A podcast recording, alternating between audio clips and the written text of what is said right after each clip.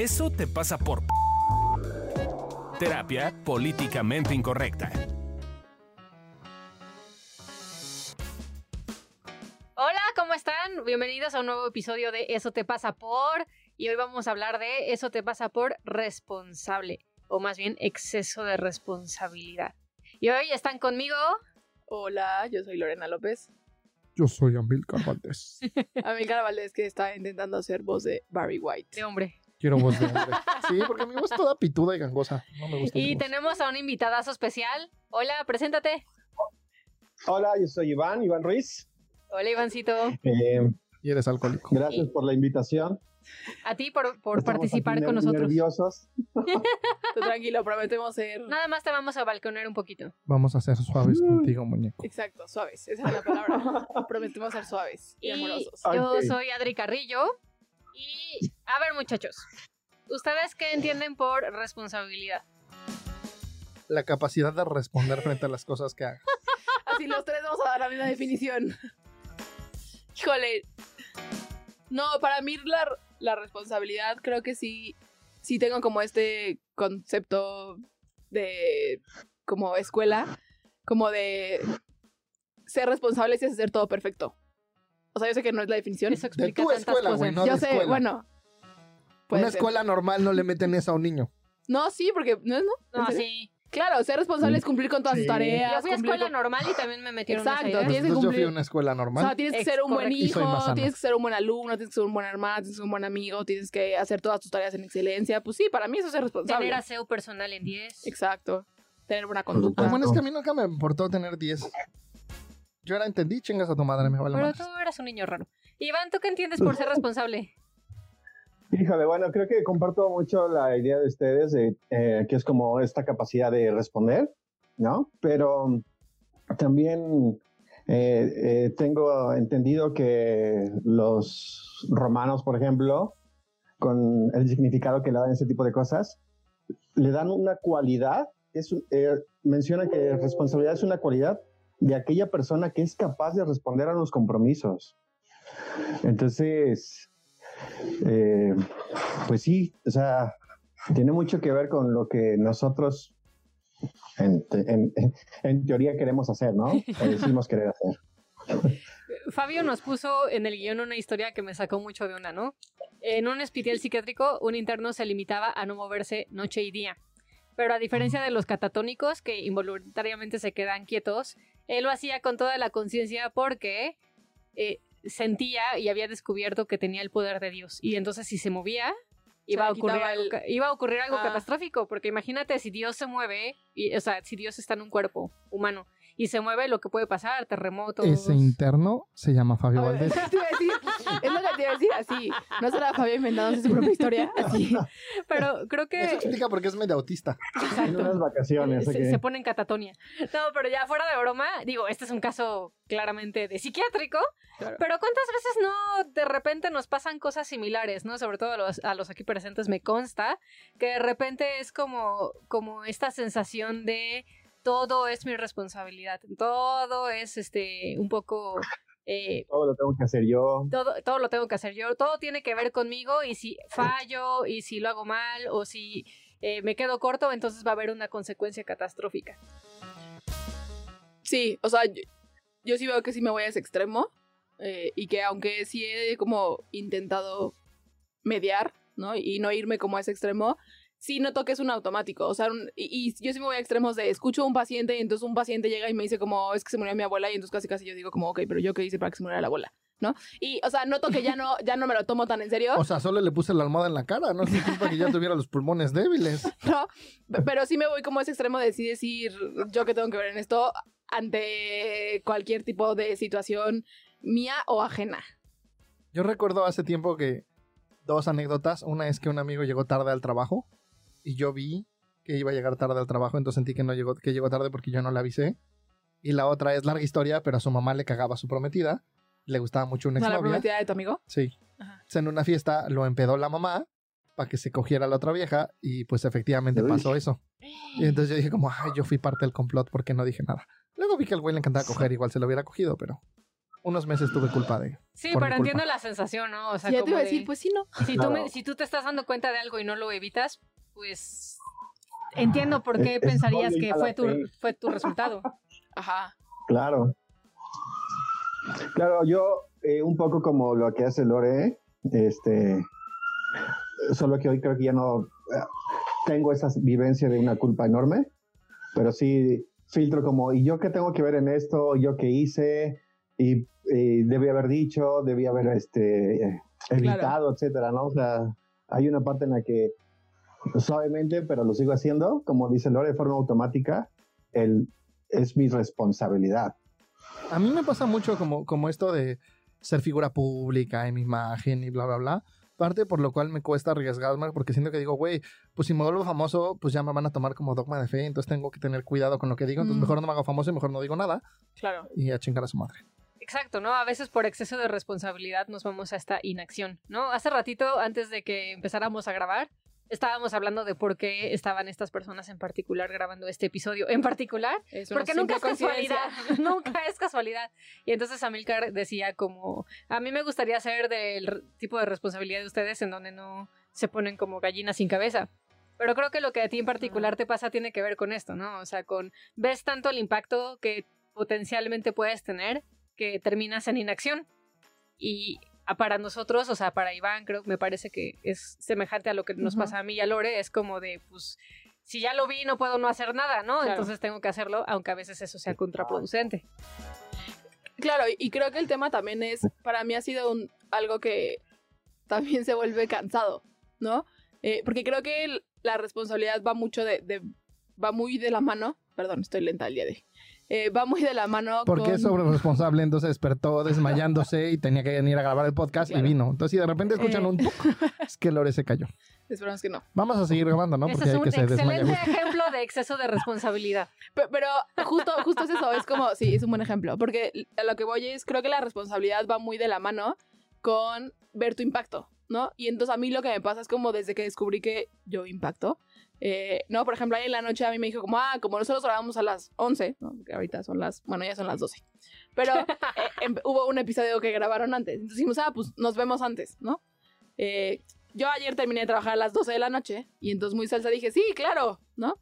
Obviamente estaba agotada, pero entonces me pasa este tema como de, claro, como si yo veo mi impacto y yo soy importante en la vida de Amilcar, obvio tengo que ir. Entonces, pues sí, me levanté temprano desmayada a ver a Amilcar, porque, porque veo mi impacto. Y creo que la paradoja está en eso, ¿no? Que a veces cuando empezamos a descubrir nuestro impacto, dejamos de ver primero el impacto con la persona más importante que somos nosotros mismos. Creo que yo como miembro más viejo de esta llamada, Iván no cuenta. No, pero como miembro más viejo de nosotros tres estamos aquí físicamente. Justo cuando me lesioné la espalda hace tres semanas, que fue como pinche semana crítica porque era semana de trabajo del taller. Y aparte con Alesia también lastimada de la espalda, no pudiendo trabajar. Sí, sí me costó cancelar las consultas los días que las cancelé, pero el doctor me dijo cancela y yo cancelé, güey. Claro. Y, y fue como, creo que en eso sí he avanzado mucho, justo en lo que estás diciendo tú.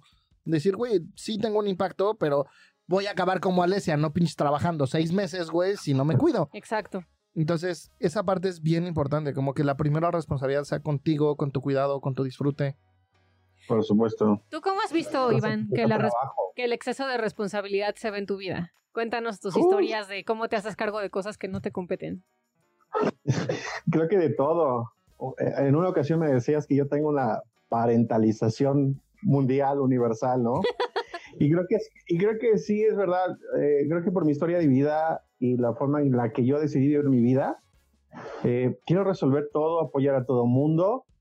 Y en su momento, antes de conocerlos, este, a todo mundo ayudaba, a todo mundo, de todo mundo me hacía cargo responsable, eh, menos de mí.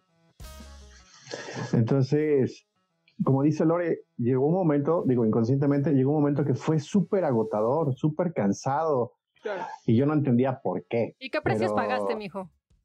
¿Mandé? ¿Qué precios pagaste? O sea, al ser excesivamente responsable con todos menos contigo, ¿y qué, qué moraleja, pues, o qué aprendizaje tuviste de eso? ¿Qué moraleja? Ujú.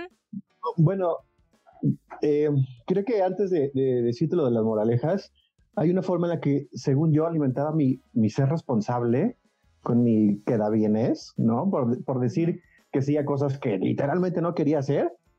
y por mi historia de, de ser bueno, ¿no? Porque yo soy bueno como el pan.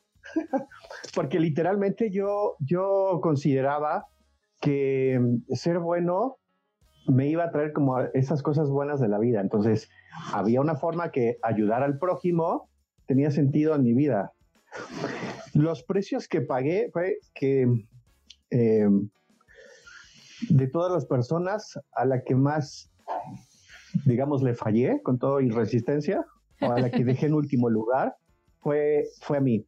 Y cuando me di cuenta de eso, pues me dolió muchísimo. Hubo una pregunta en un, en un ejercicio de un taller, hubo una pregunta que decía, ¿a cuál es la persona que más le has roto promesas? Y madres, diría un cómico, ¿no? Buscando gente, no encontré, pues es a mí, me dolió muchísimo esa parte, ¿no? Y los precios que, o sea, los precios que pagué en su momento fue eh, que ni siquiera disfrutaba las cosas que hacía por sentir culpa, porque cómo voy a tener esto yo si la demás persona no lo tiene, cómo voy a disfrutar yo un logro académico si las demás personas no lo tienen. Entonces, los precios que pagué por sobre responsabilizarme de las cosas y las demás, una creo fue culpa y también hice que la gente pagara precios. O sea, también fue doloroso darme cuenta que cada vez que yo quería ayudar a alguien, inconscientemente me estaban firmando un cheque blanco o una factura para yo cobrárselas más tarde. Sí, sí pasa. Yo recuerdo también que hace tiempo cuando tenía mi exceso de responsabilidad todo, una vez di consulta con 41 de fiebre. Que evidentemente eso no era una consulta, estaba yo delirando. Te iba a decir así. Decía sandeces, pero pues yo muy responsable. Que en realidad, de hecho, fue irresponsable, ¿no? Claro. Y también como la vez que me cayó el 20 fue una vez que me dio una contractura muscular como jamás en la vida me ha vuelto a dar. Y, y así di consulta y además di consulta parado en una sola posición. No Mis pacientes todos incómodos, No, yo bueno, sí, incómodo. pues sí. Me tuvieron que inyectar una madre que literal me quitó tono muscular. Una No madre que solo vendían ¿en con receta.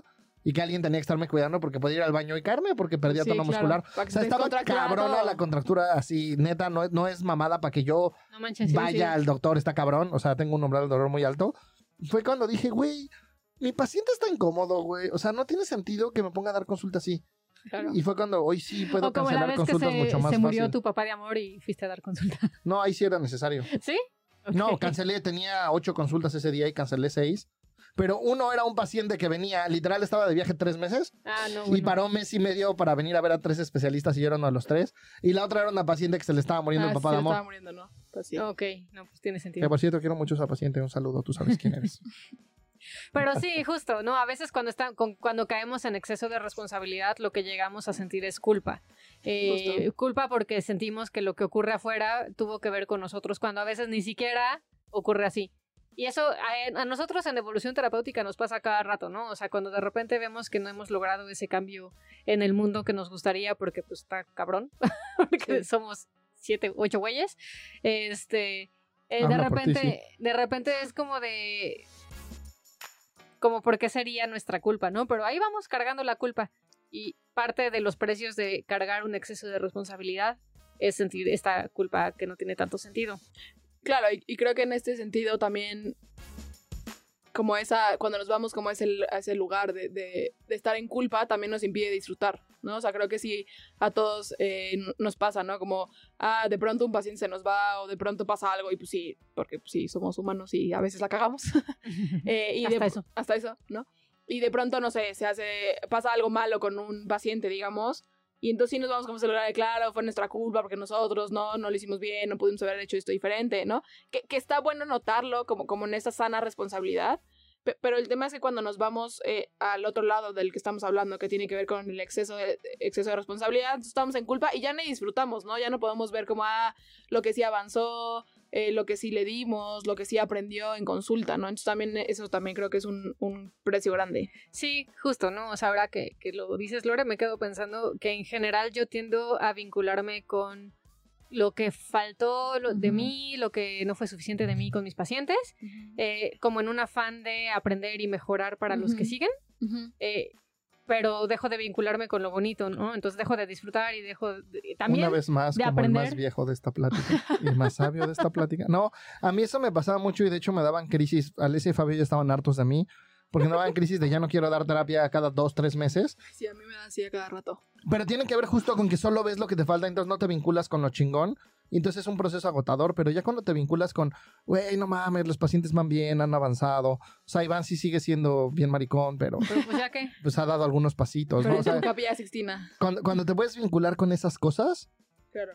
Disfrutas y entonces te dan muchas más ganas de dar. O sea, luego me decían, ¿no? Cuando estuve dando terapia en domingo, me decían, güey, ¿cómo das terapia en domingo a las 7 de la mañana? Y para mí era, pues para mí no es trabajo, güey.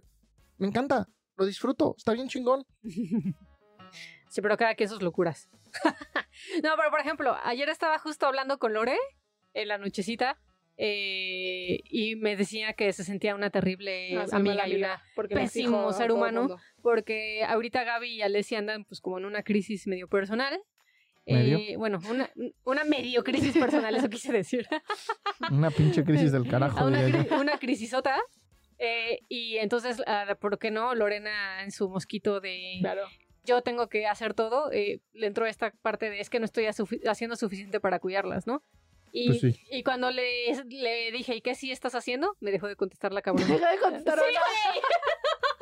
Casual, eso ya no me lo contestaste. Lo, lo, lo borré de mi pero sí me contestaste el test de qué tan royal eres, ¿no?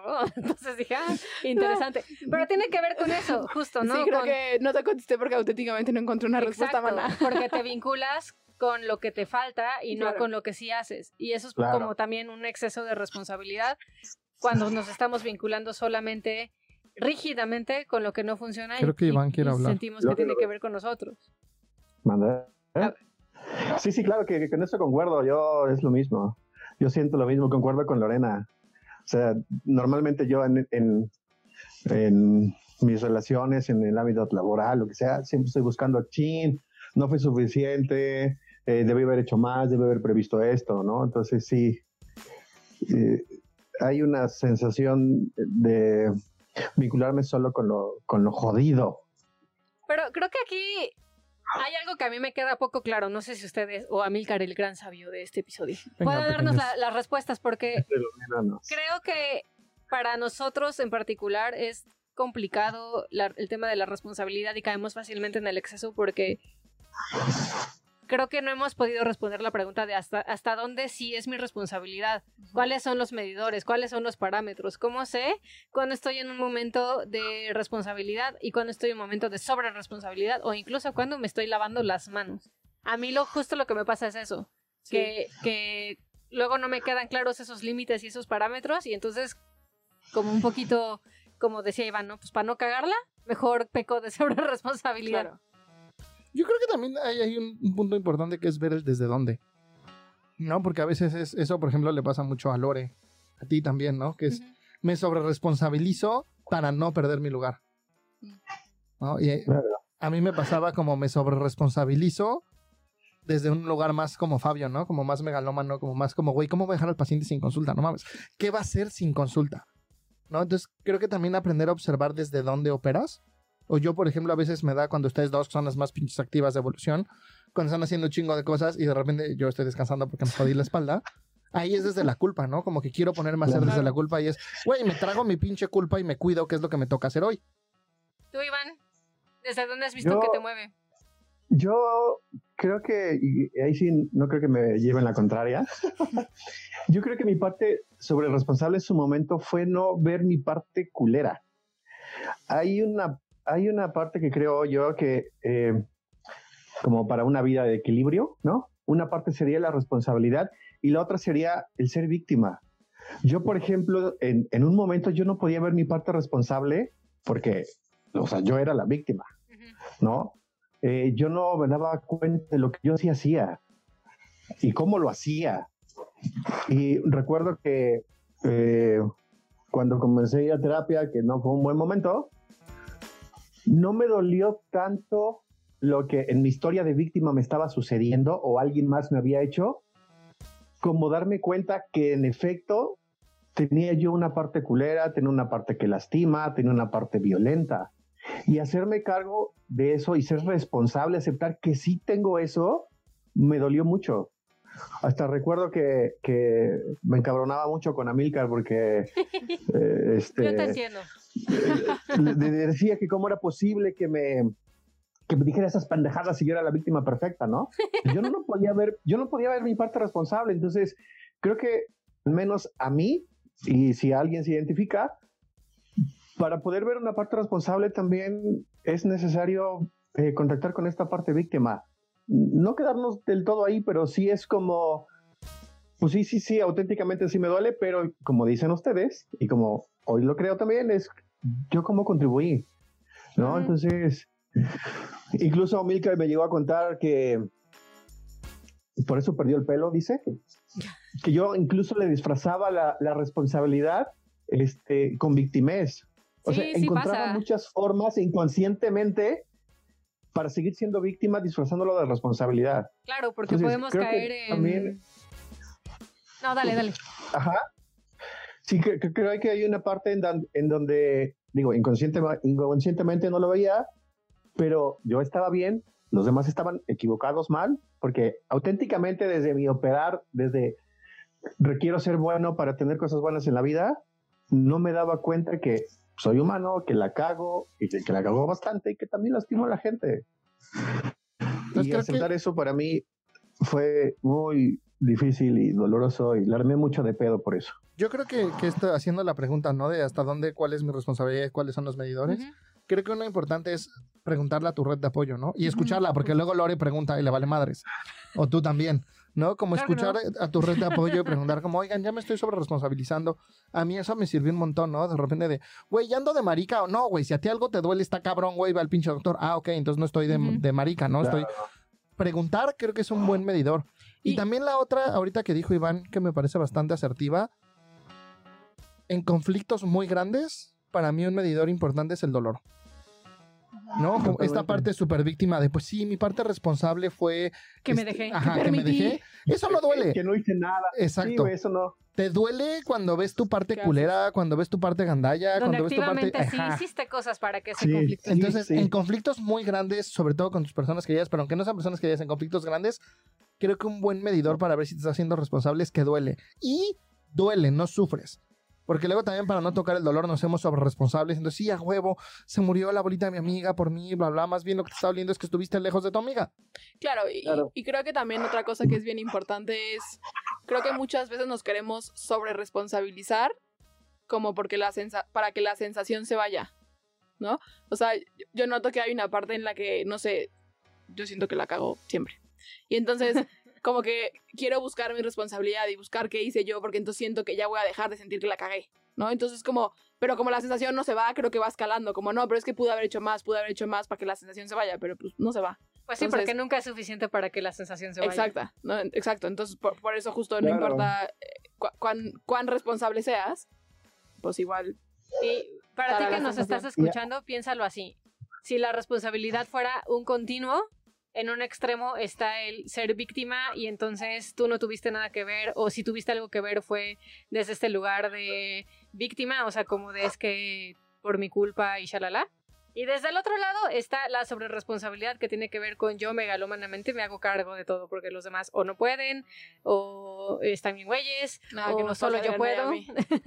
y entonces quizás si de repente te cachas que estás en estos dos extremos, es normal porque es muy fácil brincar de extremos que estar en un punto intermedio de este continuo.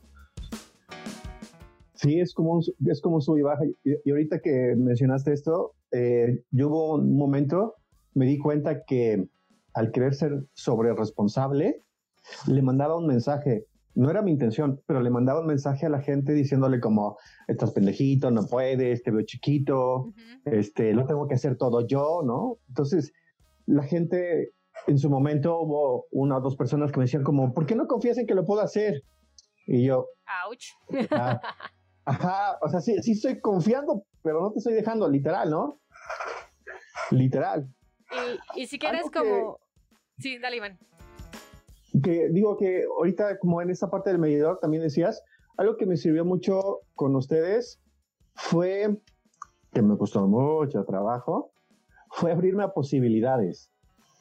Fue abrirme a posibilidades que a lo mejor en realidad yo no era quien decía ser, ¿no? Recuerdo que Amilcar me decía como, ¿y si sí fueras culero? ¿Y si sí fueras culero? O sea, me lo dijo cuatro o cinco veces que dije, bueno, ya, como, o sea, este... Culero tu onda? papá. ¿Mandé? Culero tu papá. Sí, sí, sí, sí. Entonces yo, yo me defendía, incluso me decía él como, deja de pensar, deja de pensar y siente. Creo que hay una parte... Amo la imitación de Amilcar. Me lo imagino gritando y así. típica de él, ¿no? Pero hay una parte en la que, por ejemplo, No le grito a Lore, todos mis pacientes, ¿eh? Vengan conmigo a terapia, muchachos. yo queriendo, yo queriendo encontrar como mi causa responsable, solo sobrecalentaba mi cabeza. Cuando lo único que requería era sentir mi sensación de, pues sí, güey, la cagaste, no pudiste, pues sí, pudiste haber hecho más, ¿no? Entonces, eh, ni hablar, no podemos evitar Exacto. vivir la sensación de haber fallado. Entonces creo que una buena respuesta a nuestros escuchas es si notas que estás en exceso de responsabilidad o en victimez, es observa qué te está pasando y de qué sensación estás corriendo. Quizás por allá va la solución, no tanto en hacerte cargo. A nuestros escuchas, ¿qué tal? Ella es súper profesional, mana. Obvio. A obvio. todos nuestros etitos que nos están escuchando. Ahora, si quieres ejemplos de cómo se ve eso en el mainstream, hay algunas canciones que seleccionamos, ¿no? Como la de Sobreviviendo de Víctor Heredia. Ah. ¿Cómo va, mana? ¿Cómo? Échatela, échatela. Ay, Híjole, Ana, aquí voy a hacer el- la, la vergüenza. La Hay de- una parte, hay una parte súper sobre responsable en esa canción que me encanta que dice Tengo el mientras alguien en este mundo, Claro. cállate, mientras alguien en este mundo proponga muerte, yo viviré sobreviviendo, ¿no? Es como, güey, si alguien propone muerte, yo me cargo esa responsabilidad. No, y luego también ahí habla como de la Nagasaki, Hiroshima y Nagasaki, de las bombas, y que entonces él pudo haber hecho así, o sea, es una cosa bien megalona. Yo no puedo con esa canción, sobre todo porque dice que tiene el El esperma. caliente. Ardiente. Ah, ardiente, ardiente. Fabio, ¿lo tiene frío o qué? No, güey, pero o sea, como que la canción va ahí más o menos, pero cuando dice eso ya no, no, Sobre- ahí está, sí no va. puedo seguir escuchando. Es como de, ¿por qué tenías que decir eso? O sea, no me acuerdo cómo va, en qué momento va. Como, no, no, no sé, soy sé. mala con el ritmo. claramente. O otra canción así de güeyes que se sobreresponsabilizan, la de Fix You, de, que la amo, de Coldplay, pero pues la neta es como, como ¿por qué alguien podría venir a repararte, no? O sea, puedo entender que quieres acompañar a alguien en su dolor, pero así ya como que repararte, pues tampoco Megalomano. megalómano. O la de Héroe, de Enrique Iglesias. Ah, Si sí. pudieras Ser tu héroe. Sigan dando terapia, muchachos. si pudiera ser tu, Tu Dios. Dios. habla del No, Dios bueno. También, ¿no? Y no podía faltar una de Pearl, Pearl Jam, Jam, obvio. The Ya ves, Fixer. Mana, ya te dijeron que hasta aman tu fanatismo por Pearl Jam. Obvio, es un buen fanatismo, escúchenlo. Todo el mundo tiene fans aquí menos yo. Fans, manifiéstense. Ahí sí tienes, güey, no mames. En A la vida real Ah, tienes En la un vida chingo. real, sí. No, pero es que ya el otro día hizo drama que porque él no- a él no le llegan pacientes por el podcast y que no tiene A mí fans. tampoco me llegan pacientes por el podcast. Pero que no, pero que no tiene fans así de mi favorito es Amilcar y que los demás sí. Amilcar no se está sobre responsabilizando, ¿no? Yo quiero Yo fans. soy tu fan. Ahí está, ¿ves? Eh, Eh, tengo un fan. Tengo por ejemplo- la pena, pero bueno. algunos personajes, ¿no? De películas y series. Samwise Gamgee, del Señor de los Anillos. Ese pobre güey Ah, se la mama. El pinche héroe termina siendo el pendejo de Frodo y ese güey carga al anillo y a Frodo todo el pinche viaje. Los cuida, los cuida. Uy, Típico. señor Frodo, señor Frodo. O sea, ¿quiénes se la rifan en esa historia? Sam y Gollum. Y Frodo. Frodo es un marica, güey. ¡Ay, solo está- cargó el anillo todo el tiempo, güey! Marica. No, no estoy de acuerdo con tu aseveración. ¿Por qué es igual Oh. de marica que Sam? ¿Que Sam? Digo que Frodo. Frodo. Yo amo a Frodo. O cualquier superhéroe, o sea, Batman, Spider-Man, Superman. Nombre de cualquier superhéroe y es prácticamente una persona que se sobreresponsabiliza. Un gran poder lleva Oh. una gran responsabilidad. Hermione Responsabilidad. ah, sí, este, Hermione, Harry vive sobreresponsabilizada. Sí. O Ay, Ned Stark. gracias. Y a Ned Stark lo, lo matan por responsable. No, la matan por pendejo, güey. Pues sí, porque le dijeron, te voy a ir a acusar. Y él, no, no, no me acusas, Claro. no me acusas. Ay, no, y luego, güey, vamos a cumplir este trato. Güey, pinche gente poco honorable, ¿por qué cumpliría su trato? Está bien, mátenme. Enojado, eso- No, sí. ese está bien que lo maten por pendejo, se lo ganó. No has visto Game of Thrones, ¿verdad? Pero Cuando lo veas te va a caer mal ese güey también. En su momento, en su momento yo creo que yo hacía eso. Sí, de, no me importa si la otra Así persona no es honorable, confirmo. yo voy a ser responsable en esa parte, ¿no? Y me voy a sobrecargar a los dos. Ajá, entonces, Entonces, qué bueno que no sí, te han sí, matado, mijo. No hace sentido. qué, qué bueno que no fui matado, ¿no? En Aún. Por un- favor. En algún juego. Ve, observen a estos personajes, ¿no? O sea, pagan precios grandes, Sí. incluso Hermione. ¿cómo No, es vivir así? Aunque es perfecta. O sea, Aunque todos queremos ser como Hermione. exacto. Yo no. Adriana y yo lo intentamos. Ay, sí. Somos- Un amigo en la universidad me decía así, Hermione. Ah, sí, yo sí querría ser A mí me decían. Hermione en la carrera. No, a mí me decían Y Billy si era porque igual insoportable que normal. Hermione en sus primeros años. A mí me decían John Nash. ¿Qué? John Nash. John Nash. Un matemático que es un Sí, genio. güey. Tenía 10 de promedio en física, así me decían así. Ma- Mamón. El productor se ríe confirmando que sí, más mamón. Entonces, aprender a tomar tu responsabilidad es un proceso. Necesitas aprender a ver lo que sí haces y soltar lo que no puedes hacer. Aunque suena súper sencillo, la verdad es que es bien difícil. Ah, Entonces, espera, espera, antes de eso. Creo que hay un buen ejemplo, la mamá de alguien aquí que no voy a mencionar porque nos escucha y se puede sentir. Luego es, es el clásico diálogo de, y yo cuido todo el mundo y nadie me cuida. Y, y no ve que de repente, de hecho, ella no cuida. Entonces, también aprende a escuchar y ver en qué caes. Y Ivancito, llegamos a un momento súper chido de nuestro podcast en el que hacemos una prueba proyectiva para analizarte. Y entonces te voy a pedir que contestes, que contestes de manera rápida. Lo primero que pienses, no nada de sobrepensar y la la la. ¿ok? Lo primero que se venga a tu cabeza. Ok, ¿Preparado? ok, va. ¿Bosque o playa? Bosque. ¿Poner el cuerno o ser el cuerno? Híjole. Ya lo sobrepensaste. Sí, el cuerno. Mm, con- Todo el mundo es bien queda bien, nadie dice poner el cuerno. ¿Europa o Asia? Europa. ¿Diarrea o vómito? Ah, diarrea. ¿Ansiedad o tristeza? Tristeza es más conocida. ¿Papá o mamá? Mamá. Y ahí mamá, obvio, güey. O sea, por favor. Cama, Mami es buena. cama o hamaca. Cama. ¿Dormir o coger? Coger. Coca o Pepsi. Coca. ¿Mal aliento o que le huela la cola? No, pues mal aliento. Vino o cerveza. Cerveza. ¿Chichis o nalgas? Chichis. Perros o gatos. Perros. ¿Drogas legales o ilegales? Legales. Porque soy abogado. ¿Té o café? Café. Si te suicidaras, ¿pastillas o cuerda? Pastillas. ¿Tacos o pizza? Tacos. Ok, ahora vas a completar la siguiente frase, ¿ok? Los hombres son Amorosos. ¿Las mujeres son? Hermosas. México es Chingón. ¿Tú eres?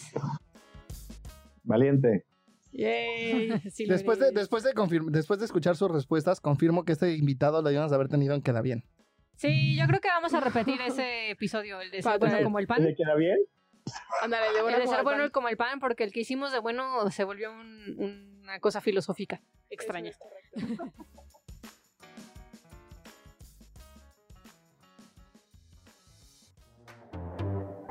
Después de escuchar esto, has aprendido a ser sanamente responsable.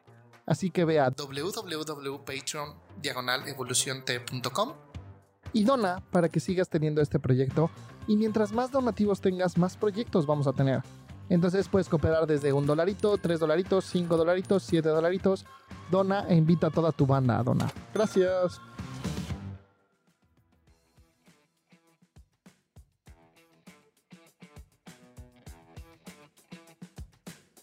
Pero a ti que nos has estado escuchando hasta aquí, ahora sí, viene el momento bueno de que te dejamos los 100 tips, que son las veces que Ale se echa la culpa de cosas que no- de las cuales no tiene control al día. Tip número uno. Aprende a ver qué fue lo que sí pudiste hacer. Tip número 2. Aprende a notar que el que ahora puedas ver otras posibilidades no quiere decir que fueran cosas que pudieras hacer en el momento. Ah, sí, es importante. Ser compasivo. Tip número 3. Habla de cómo te sobreresponsabilizas con más personas. En una de esas no estás solo. Tip número 100. Si todo esto te suena muy bien y en todo momento te has sentido identificado, Quizás valga la pena echarle un ojo a Eso me pasa por víctima.